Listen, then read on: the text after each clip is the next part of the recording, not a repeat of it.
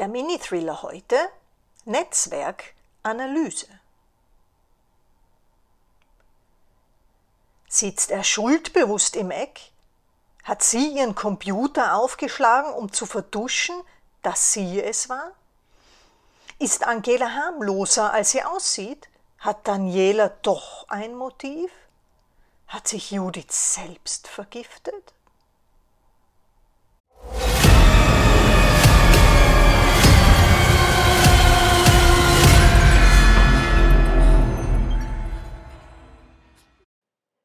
Abonnieren bitte auf gar keinen Fall vergessen. Das kleine Netzwerk erwartet die Fragen der Kommissarin. Noch hat sie nicht mal gegrüßt. Sie analysiert erst die möglichen Verdächtigen. Diese hat sie am Vortag kennengelernt.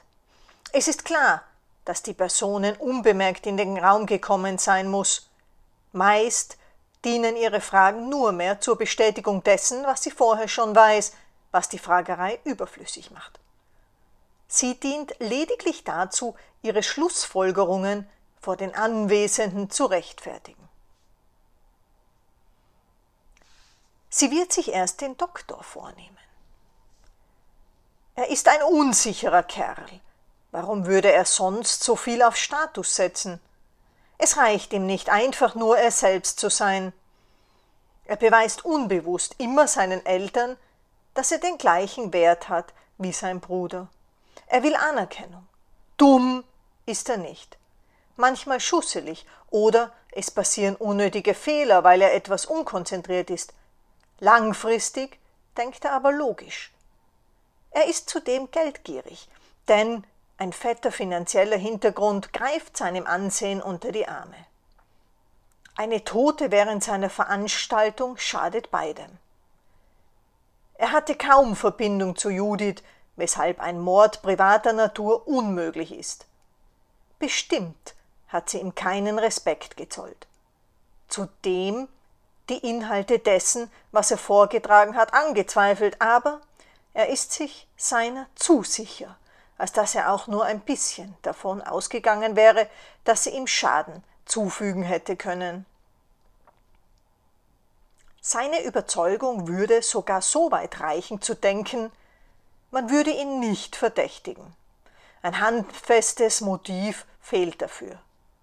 Dies hätte Daniela. Zu eindeutig. Angela ist ein Familienmensch.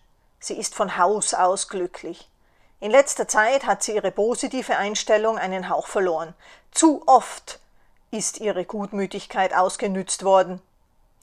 Es ist etwas Starrköpfigkeit dazugekommen.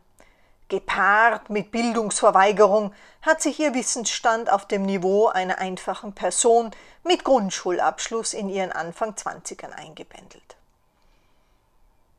Ihre Grundhaltung ist geprägt von ihrem Umfeld, ausschließlich Arbeiterklasse, viele davon hart arbeitend, andere ihren Frust ersäufend. Wie schon ihre Familie ist sie friedlich und es liegt ihr fern, einer Person Schaden zuzufügen. Normalerweise jedenfalls, weil sie eben dieses Vertrauen gelernt hatte, ist sie leicht zu beeinflussen. Mit plausiblen Erklärungen für Überredungskünste lässt sie sich zu einigen Daten hinreißen. Ihr Ex-Mann und Vater ihrer Sprösslinge hat dies jahrelang für sich und seine Drogenexzesse genützt. Er war von ihr wie ihr größtes Kind behandelt worden, das schon über kurz oder lang einsehen würde, dass er als erwachsenes Familienmitglied seinen Beitrag leisten müsse. Nicht nur Lehrerinnen und Mentorinnen gegenüber ist sie seit jeher trotzig, das Festhalten an ihrer lieblosen Ehe sollte ihren älteren Geschwistern beweisen, dass sie doch mit ihrer Verliebtheit richtig gelegen hatte. Sie könnte ein weiteres Mal zum Werkzeug geworden sein. Eva ist der Charakter, der erstmal von den meisten Leuten ausgeschlossen wird, weil sie hochgradig korrekt ist. Fast schon neurotisch verteidigt sie die Wahrheit, die sie als solche erst festlegt, nachdem sie alle Beweise zusammengetragen hat. Während die durchschnittlichen Menschen aus reinem Selbstschutz lieber entspannen, wenn es heißt, den Wolf im Schafspelz zu füttern, legt sie selbst zerstörerisches Verhalten an den Tag. Dabei, so hat die Beobachtende den Eindruck, geht sie über Leichen. Das Retten der Wespe aus dem Saftglas, der Spinne vor dem Regen, der Mutter vor der Opferrolle, des Vaters vor dem Untergang durch Alkoholismus, der Welt vor Umweltschäden und dem Bösen beanspruchen sie so, dass sie keine Zeit für Profanes zu verschwenden hat. Sie verzichtet auf das Glas Rotwein mit der Kollegin, den sinnlosen Film, den spannenden Roman zum reinen Vergnügen und den entspannenden Saunagang. Gehen Beziehungen nicht tief, spart sie sich die Zeit.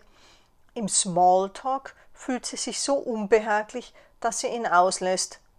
Dafür liebt sie die genaue Analyse.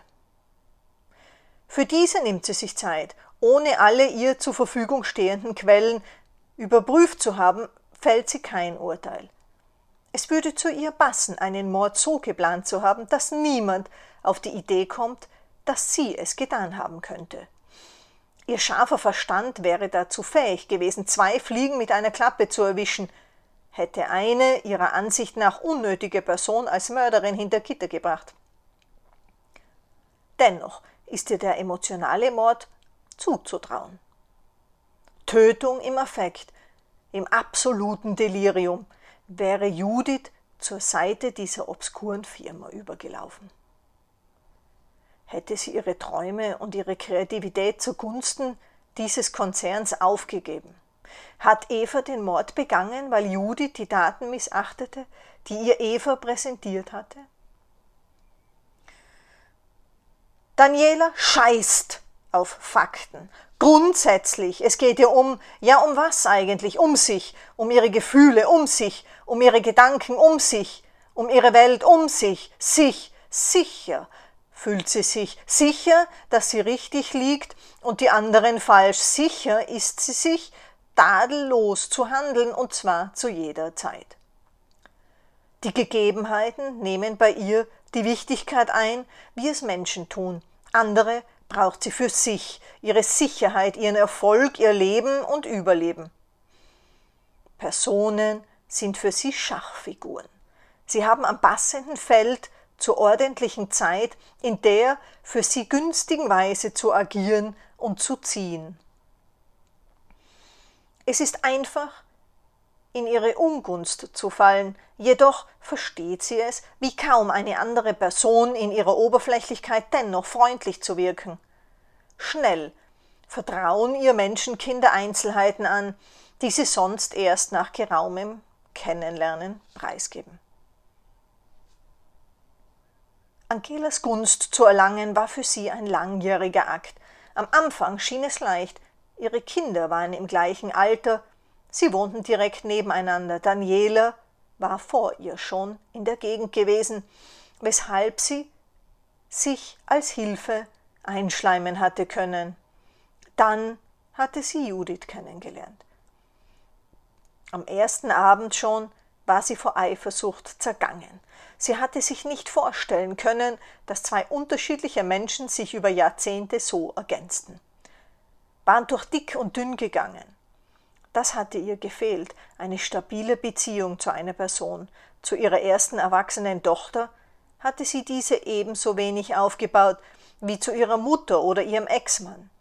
Sie hatte damals beschlossen, dass es an Angela liegen muss.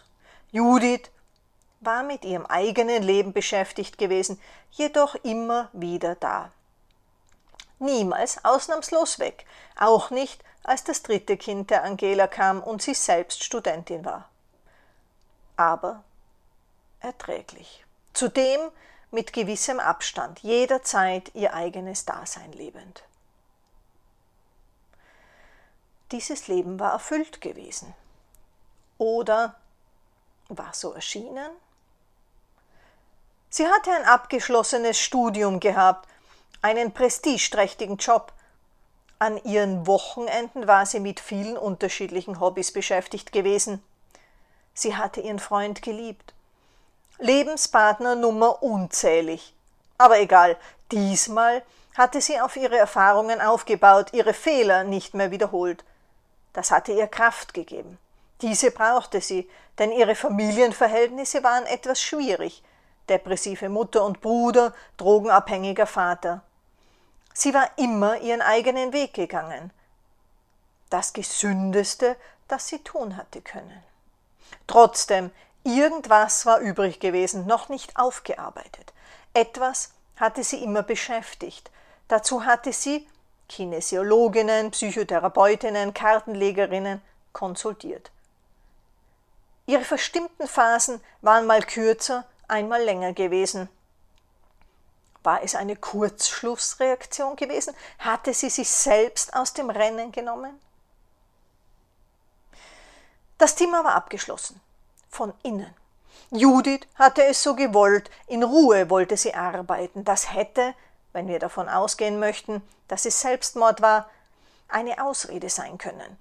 Jemand muss zu ihr gekommen sein, eine Person, die sie kannte. Die Türe war nicht gewaltsam geöffnet worden. Es ist auszuschließen, dass sie das Toxin davor eingenommen hatte, weil die Forensik irgendwas von Wirkungszeit und unterschiedlichen Giften in Zusammenhang mit Verdauung erklärte.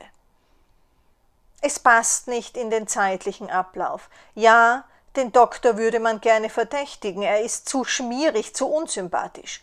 Er ist aber nicht mit einzubeziehen, denn Zeuginnen beobachteten, wie er nach dem Abendessen ins Zimmer ging und die Nachtrezeptionistin an der er vorbei hätte müssen, war in der besagten Zeit nicht mal auf der Toilette. Evas Alibi war ebenfalls überprüfbar. Sie ist zur möglichen Tatzeit in einem Online-Meeting mit Teilnehmenden der US-amerikanischen Ostküste gewesen. Judiths Partner sagte aus, er hätte ihr einen Heiratsantrag gemacht und dass sie daher in letzter Zeit besonders gut aufgelegt war. Auch dies konnte überprüft werden.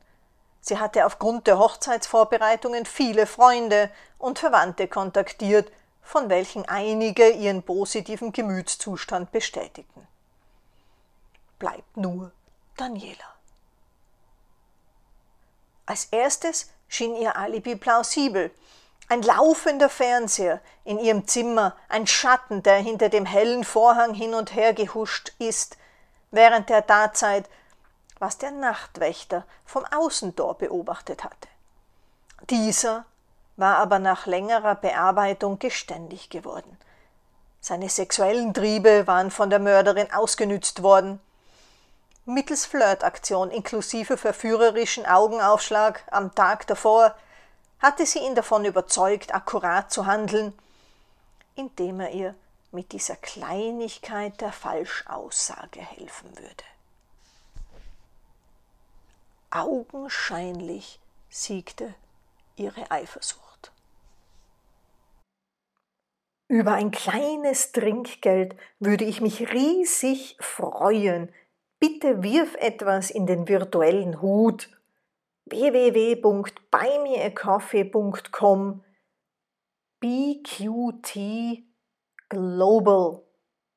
Einen weiteren riesengroßen Beitrag könntest du natürlich leisten indem du likest, abonnierst und kommentierst. Lasse dir die neueste Version der Mini-Thriller immer direkt in deine Inbox liefern. Melde dich dazu an auf der Seite bqt.global/blog. Vielen herzlichen Dank fürs Dabeisein und bis zum nächsten Mal.